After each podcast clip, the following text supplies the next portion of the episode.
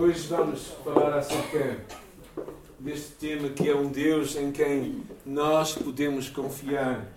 E uh, vamos falar acerca um pouco, um pano de fundo, da vida de um homem chamado Abraão. Abraão.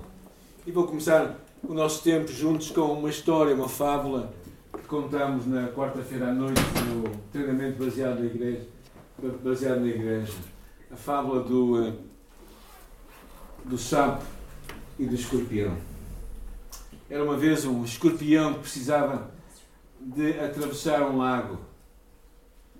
E enquanto estava a pensar em como chegar ao outro lado, avistou um sapo nas redondezas. E, voltando-se para ele, lhe disse: senhor sapo, o senhor podia-me levar para o outro lado do lago?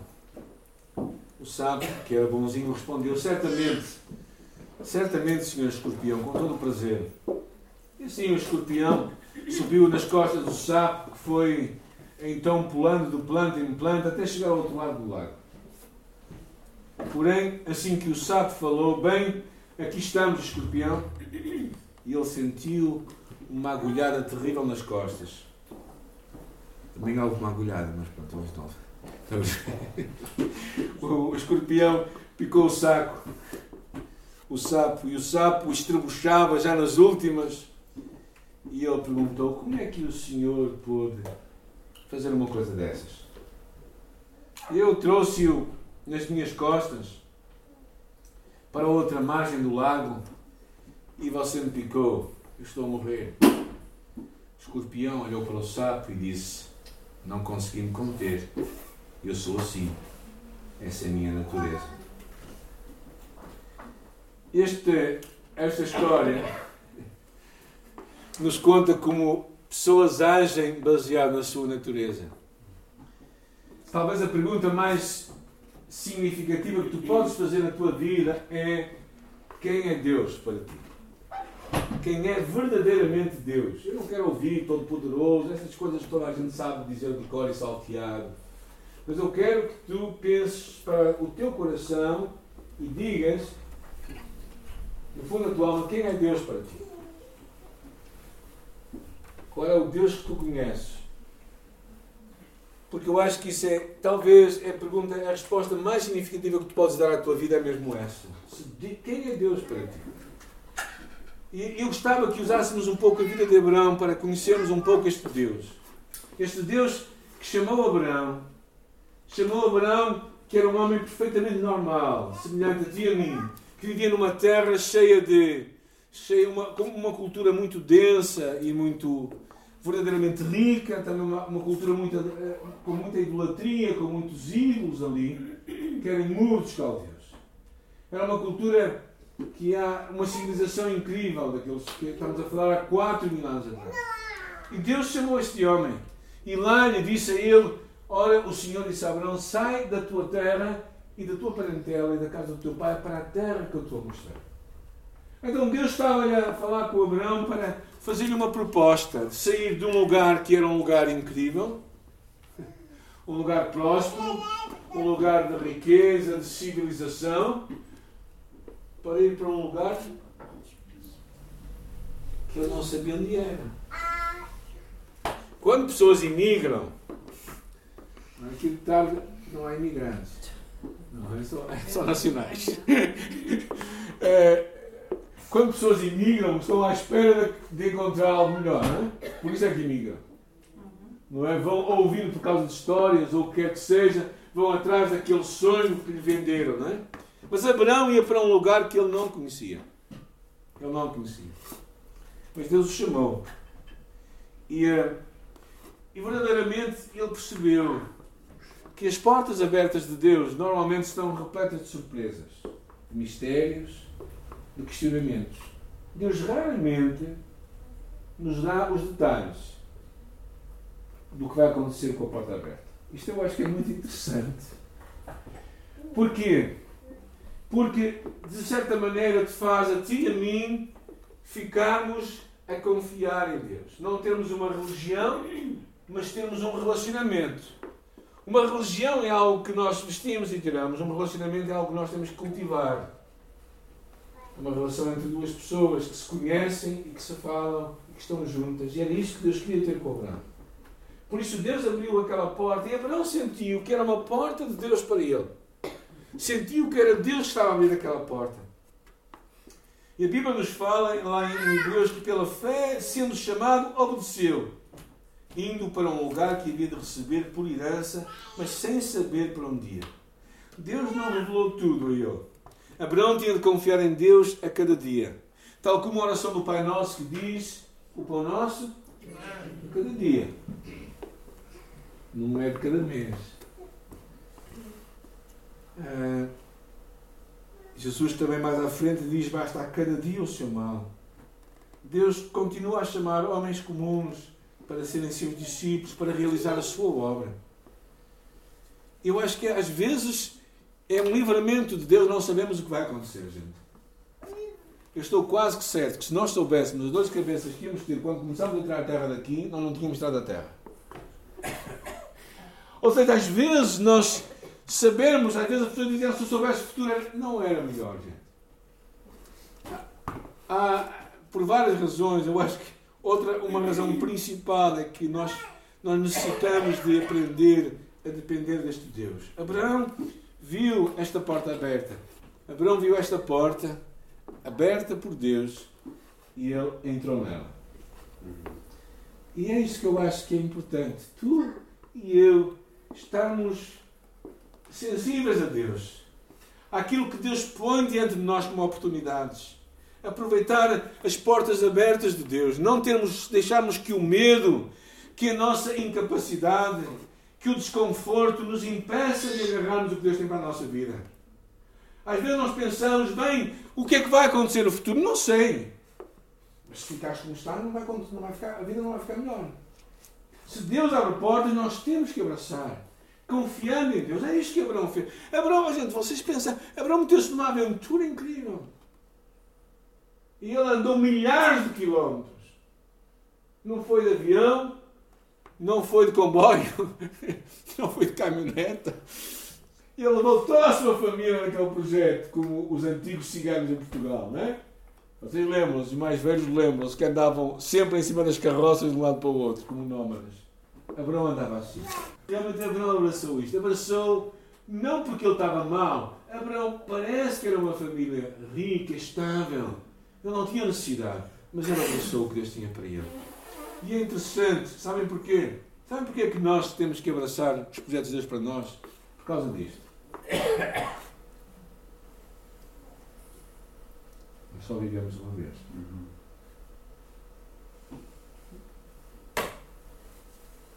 Nós às vezes ditamos fora, ditamos fora a vida que Deus nos dá. Quando estávamos a trabalhar com toxicodependentes aqui na igreja, no cérebro, atendemos várias dezenas de jovens, homens e mulheres. Uma coisa que eu gostava de fazer era pegar-nos, pegar nas folhas e amassá-las e atirá-las para o caixote do lixo e dizer assim: é assim tu vais continuar a viver? Deitar para fora a tua vida? É que o livro vai ficar em 100 páginas. E Abraão sabia que ele só ia viver uma vez e tu e eu também temos que pôr isto no nosso coração. Eu não quero chegar daqui a 10 anos e dizer assim: Ah, se eu tivesse, se eu tivesse tentado fazer aquilo. Não, não quero. Eu quero tentar e falhar. Prefiro isso do que pensar: Ai, se eu tivesse. Porque eu acho que quando Deus abre portas para nós, e isso é que eu acho que é importante, tu e eu temos um relacionamento com Deus, de sentirmos Deus a falar connosco e abraçar o que Deus tem para nós. É interessante que a história de Abraão continua. Ele sai da sua terra e o que encontramos, Abraão, é, é no capítulo 15. Então, é, no capítulo 15 encontramos Abraão a falar com Deus. E a conversa é muito interessante. Deus a falar com ele diz assim: Não temas, Abraão, eu sou o teu escudo, o teu grandíssimo galardão. Abraão estava a ver os anos a passar, mas esta ideia de que Deus seria o seu escudo, a sua proteção era incrível. E Deus o faz levar a um lugar e diz assim: olha para o céu e conta as estrelas. Mas quando Deus mostra a Abraão as estrelas, ele diz assim: Abraão, estás a ver tudo isto? A tua descendência será como as estrelas do céu. Abraão percebeu que, apesar da sua idade avançada, ia cada vez avançando mais, e ele e Sara, ah, cada vez estavam a ficar mais novos, não é? Mas não para ter filhos. É que o que parecia impossível tornou-se possível com ele. As promessas dadas por Deus sempre se vão realizar. O problema é que não sabemos quando nem como. E é aqui que às vezes nós desesperamos. Nós ficamos ansiosos e, uh, e às vezes até chegamos a este ponto e perguntamos assim e dizemos assim, porquê é que Deus demora tanto? Achamos nós a responder. E a resposta está aí. Porquê? O que é que diz ali? Porque o caminho de Deus e o pensamento de Deus não é o nosso pensamento. Ou seja, Deus tem uma outra, uma outra esfera de funcionamento. E muitas vezes as coisas não se cruzam. Deus estava a trabalhar. E Deus mostrava a Abraão que Deus tinha planos para ele. Deus esperou até aos 98, 9 anos para ser o pai da promessa do seu filho Isaac. Aos 40 anos, não sei se vocês sabem, mas aos 90, aos 100 anos, Abraão tem o seu filho. E Isaac só vem a casar com 40 anos. E quando Isaac descobriu aquela mulher, através daquele milagre que foi a saída daquele homem uh, servo de Abraão para buscar alguém da sua descendência, Rebeca, e encontrou. Quando Abraão, eh, eh, quando Isaac casa com ela, ele descobre que afinal a sua esposa tinha a mesma doença da sua mãe. Ela era estéril. E o que eu acho bonito, só não percebi disso da primeira vez agora, foi que, Abraão, que Isaac orou pela sua esposa 20 anos. 20 anos, gente. 20 anos é muito tempo a esperar, não é? Ou não acho? É. Achamos nós, não é? Eu acho que às vezes o tempo de espera é os tempos em que Deus trabalha no nosso coração. Mas o que eu acho interessante ao ler depois o livro de Romanos, Romanos tem várias referências a Abraão e tem lá três lições que eu gostaria de tirar para nós acerca da vida de Abraão. A primeira delas é, diz assim, em esperança, e ele creu contra a esperança. A sua situação era desesperante. Ele estava a ver os anos a passar-se, estava a ouvir a voz de Deus a dizer a tua descendência será como as estrelas do céu. Mas como é que vai ser como as estrelas do céu se ele tem um filho? Mas ele creu contra a esperança. A segunda coisa que diz aí, que eu acho muito interessante, diz: enquanto o seu corpo estava morto, o corpo de Sara estava morto para ter filho. Certo? Ou seja, os factos não podemos negá-los. Mas faz-me lembrar um episódio que eu li, que eu li porque eu mais esqueci no princípio do meu ministério, às vezes coisas que fazemos no princípio da nossa vida com Deus, nosso serviço com Deus é que nós mais guardamos. A história de uma batalha que está a acontecer e o, e, o, e o comandante está a, a mandar os seus soldados para avançarem, para conquistarem. E um deles se levanta assim: Oh capitão, são tantos, são tantos, são tantos. E diz ele assim: Rapaz, não estamos aqui para contá-los, estamos aqui para vencê-los. E às vezes na nossa vida, às vezes na nossa vida, nós concentramos a nossa energia nas dificuldades. E paramos aí.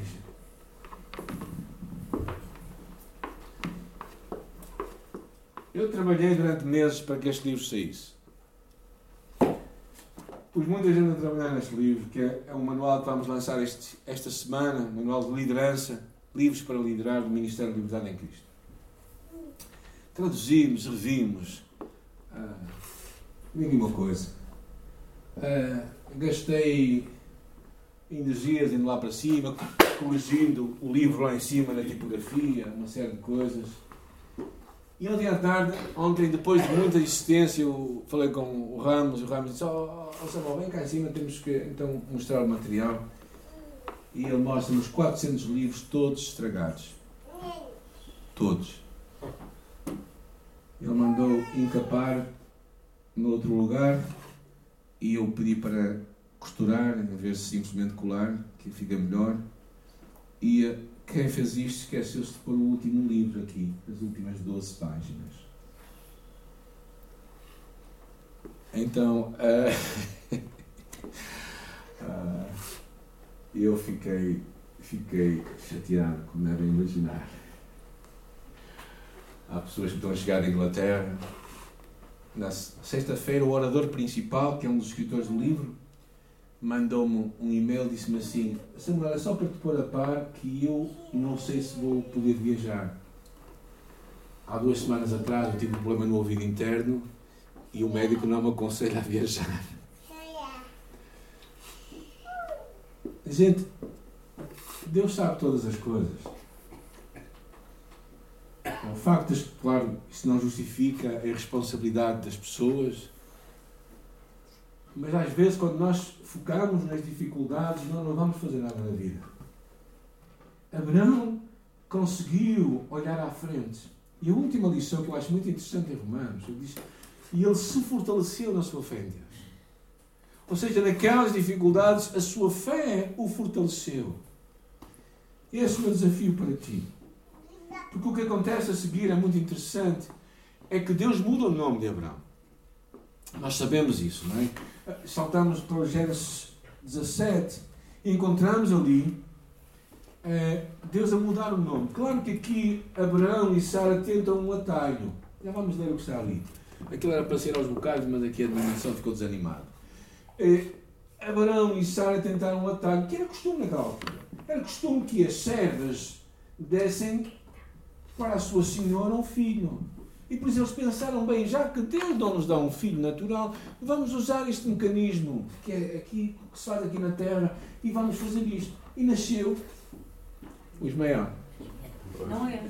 Não é. Nasceu, nasceu Ismael, não é? E então Deus disse a ele: Abraão, o teu nome não será mais Abraão, mas Abraão, porque serás pai de muitas nações. E. Uh, é interessante quando Deus muda o nosso nome. E Sara chamava-se Sarai, passaria a ser chamada Sara, porque Sarai significava uma princesa, enquanto Sara significa a princesa. Então Deus estava verdadeiramente a mudar o nome de Abraão, a mudar a sua história. Tal como Ele muda a tua e a minha história, quando nós conhecemos Jesus, nós passamos a ser filhos de Deus. O nosso nome muda, a nossa identidade muda significativamente, não é? no curso de graça, nós falamos de um, novo nome que Deus nos dá. E, e em Romanos diz assim: Porque os que dantes conheceu também os predestinou para conforme imagem do seu filho, a fim de que ele seja o primeiro entre muitos irmãos. Os que predestinou, esses também chamou. Deus escolhe pessoas, escolhe homens e mulheres e os chama para si. O nosso nome muda, a nossa história muda, a nossa vida muda quando nós conhecemos Jesus. E tudo isso acontece porque Deus simplesmente intervém na nossa história e porque homens e mulheres decidem entrar pelas portas abertas de Deus. Mas a última lição encontramos naturalmente em Gênesis 22, quando Deus prova a fé de Abraão. Eu acho tão interessante a forma como Deus fala com Abraão. O que é que Deus disse? Alguém pode ler? Toma. Toma o teu filho, o teu único filho, aquele que amas. Abraão já tinha tido Ismael. Claro que ele não estava lá por perto naquela altura, mas de qualquer das maneiras Deus fala com ele de uma forma muito significativa. Diz: O teu filho, o teu único filho a quem amas. Deus encontra-se aqui para lhe fazer uma pergunta. Será que Abraão me amas mais do que o teu filho? Oh, gente, isto aqui, claro, me dá cabo da cabeça porque eu não consigo pensar nisto, não é? Vamos ser honestos, não é? Eu até era capaz de pensar assim, Deus, se eu te amar muito, eu sou capaz de me colocar em cima do altar. Agora, colocar o meu filho em cima do altar. E eh, Isaac não tinha 10 anos, gente. Isaac tinha 27 anos. Era um homem feito. Ele também queria tinha de querer e aceitar o que Deus estava a propor. Mas o que Deus estava a fazer, basicamente, era ver onde estava o coração deste homem. Era verdadeiramente estar o seu coração.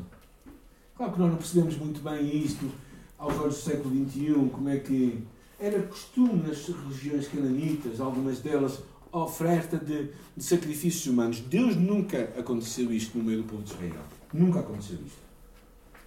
E é curioso que o que Deus diz, o que é lido em Hebreus, é que Abraão acreditava que Deus iria ressuscitar o seu filho.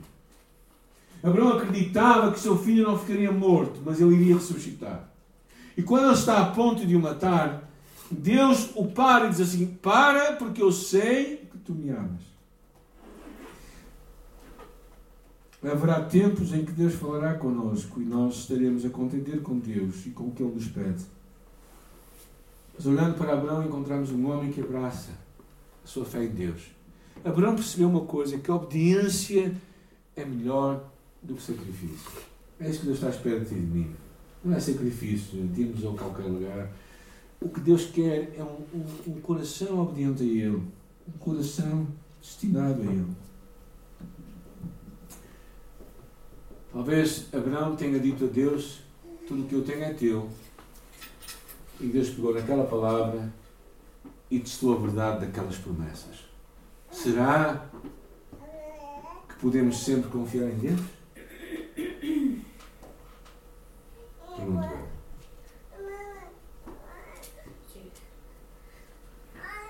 Bem, se sim, então o que quer que Ele nos peça, nós podemos obedecer. Nós não temos que ter medo de enfrentar qualquer desafio. Eu queria fazer um exercício convosco, nesta hora.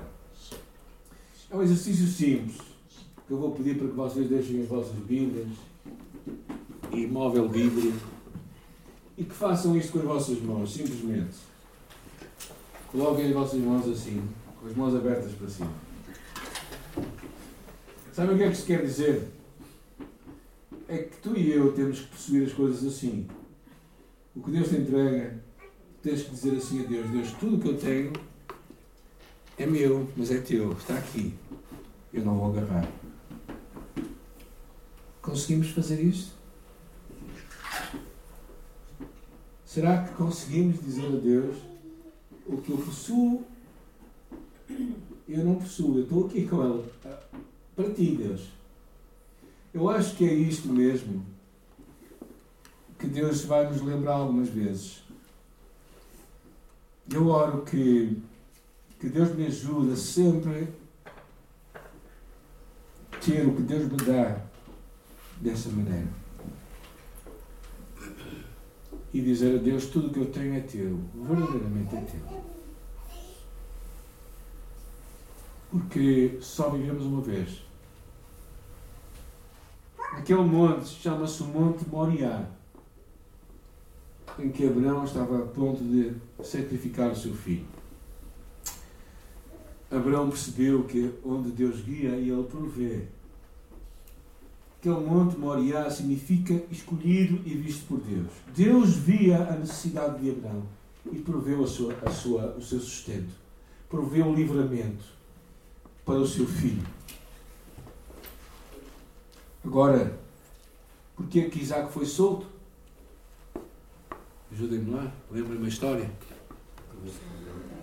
O quê? O cordeiro, o sacrifício. Dois mil anos depois, o próprio Deus, naquele monte, oferece o seu único filho, quem ele amava, Jesus Cristo. E não havia substituto para ele era o único, era o único capaz de morrer por ti e por mim. O único que era justo e santo, inculpável. que morreu naquele, naquele lugar. Naquele lugar, Deus entregou o seu único filho para morrer. O justo pelos injustos, para nos conduzir a Deus. O Deus que vê e provê, viu-me a ti e a mim, em toda a nossa miséria, necessidade, pecado, solidão, doença, viu o nosso vazio, viu o nosso coração, viu a nossa dor, viu as nossas falhas, viu os nossos medos, viu as nossas fraquezas, viu as nossas incoerências, ouviu as nossas perguntas, desilusões, pobreza, dívidas, amargura, separação. E Ele providenciou um cordeiro. Jesus Cristo. Diante disto tudo, Deus te pode estar a chamar para tomar decisões arriscadas.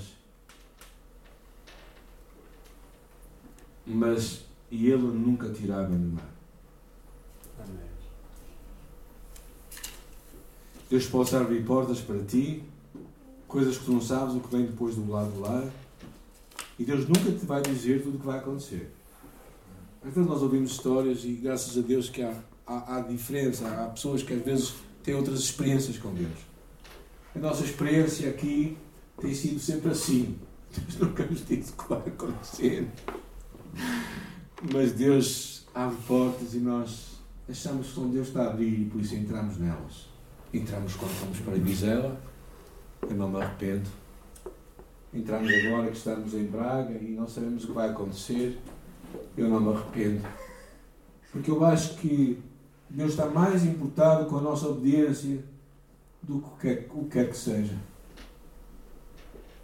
E a promessa é que quando Ele faz promessas e nós as, as temos como certas para nós, elas se vão cumprir. Agora, raramente sabemos quando. Podemos orar e sonhar e fazer propósitos com Deus.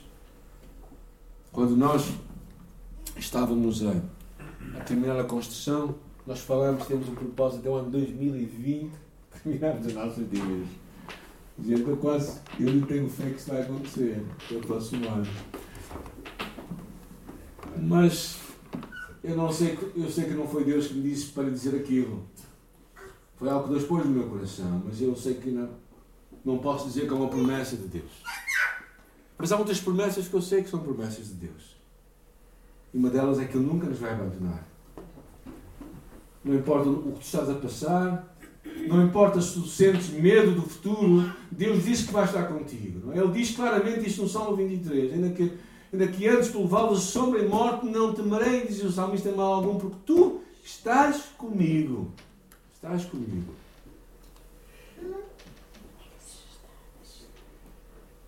Eu gostava de hoje terminarmos de uma forma diferente.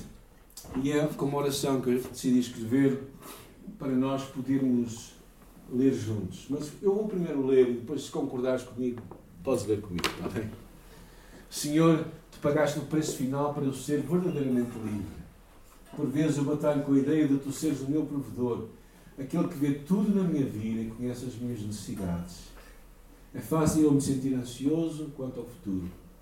Eu sei que o teu Espírito me traz paz e segurança. Então enche-me. Dá-me fé para eu confiar que tu és aquele que me vê e que provê.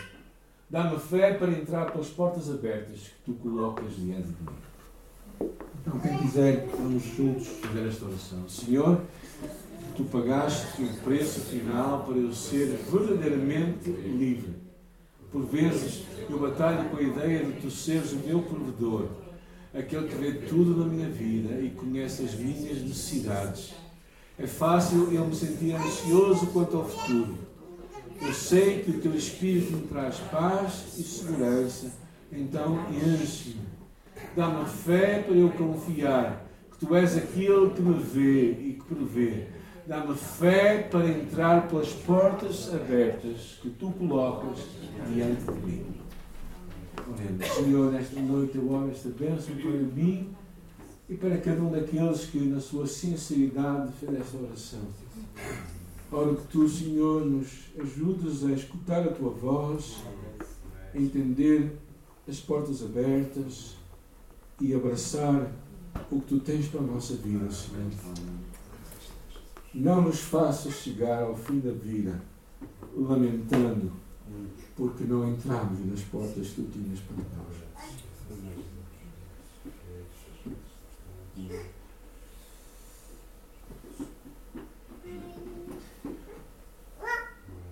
Alimenta em nossos espíritos e almas sonhos que vêm de ti, desejos que são santos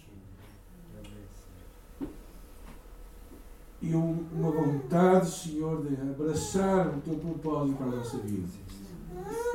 E, Senhor, nem sempre vai correr as coisas bem.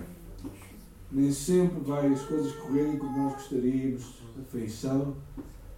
Vai haver desilusões, derrotas pelo caminho, medos, adversidades, mas dá-nos coragem de avançar.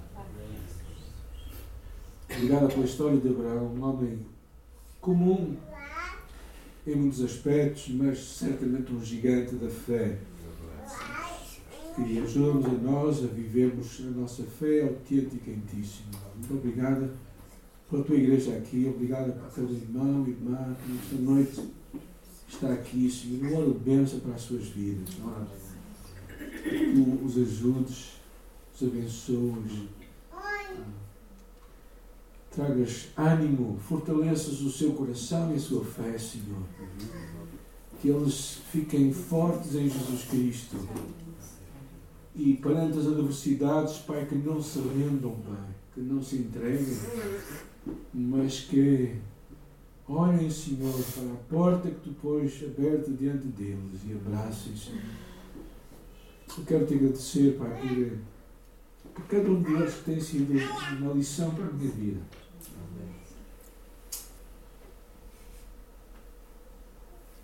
Dou-te graças também, Senhor, por, por não me teres deixado continuar em Aldoar, a minha minha esposa, por nos teres chamado para este lugar. E por nos teres feito crer, mesmo quando os começos eram tão tímidos. E com tanto medo, Senhor, e tantos poucos resultados, e nos tens feito crer que tu. Eu, obrigado por isso, Senhor. Eu oro, Pai, que, que nos continues a ajudar a amar-te e a criarmos uma comunidade que se ama e que pelo seu testemunho vai impactar a nossa comunidade à nossa volta. Que está connosco em nome de Jesus. Amém.